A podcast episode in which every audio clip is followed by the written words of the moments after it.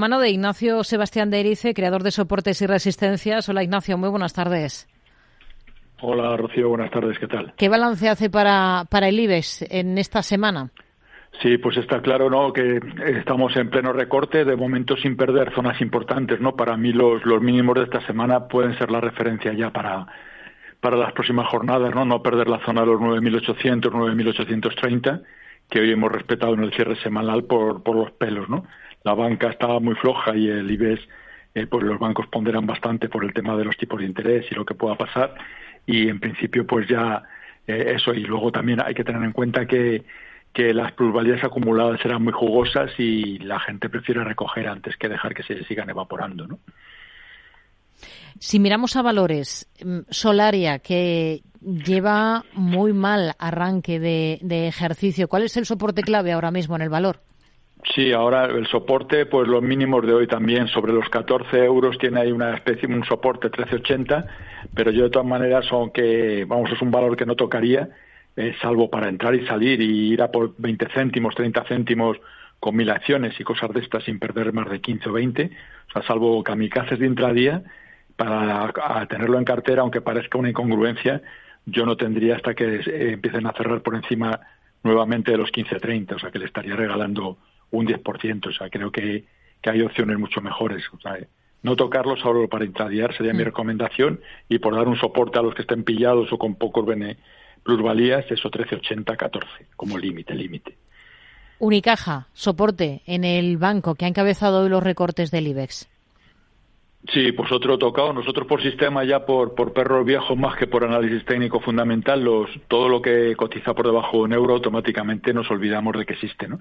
Y Unicaja, por desde que le pasó esta cosa, pues evidentemente nos hemos olvidado. Habría que esperar también a que recupere los, los 90 céntimos al que le guste trabajarlo y si no por abajo suele esperar a que caiga hasta 80, 78 aproximadamente. Pero también es un valor muy, muy bajista y salvo para entrar y salir no, no lo tocaría tampoco. IAG va a invertir 6.000 millones en España en cinco años en nuevos aviones y en descarbonización. Hoy el consejero delegado de la compañía se ha reunido con el presidente del gobierno Pedro Sánchez y han buscado impulsar la conectividad de Madrid y Barcelona. Dicen que para situar a España como un hub de referencia mundial. Técnicamente ahora mismo, ¿cómo ven las cosas para IAG? Sí, pues igual que los valores que acabamos de comentar, Unicaja y Solaria están muy bajistas los dos eh, y AG la podemos considerar todavía lateral bajista, ¿no? Con lo cual es un, un punto a favor, ¿no? En principio no se estaba moviendo, vamos, perdió la zona de los 1,80, 1,90, que era el escalón en el que se estaba moviendo, bajó hasta el 1,72, 1,80 y ahora ha perdido ese escalón también.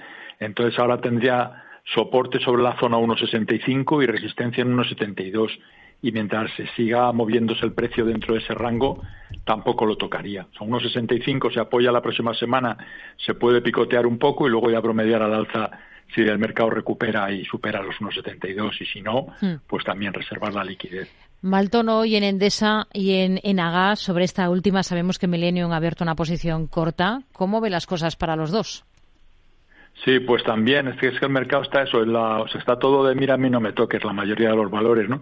Con la pérdida de los 19.10 Endesa se complica, aunque sigue también siendo, eh, pues lo podemos considerar lateral bajista también, o sea que es un, un paso más que respecto a los bajistas.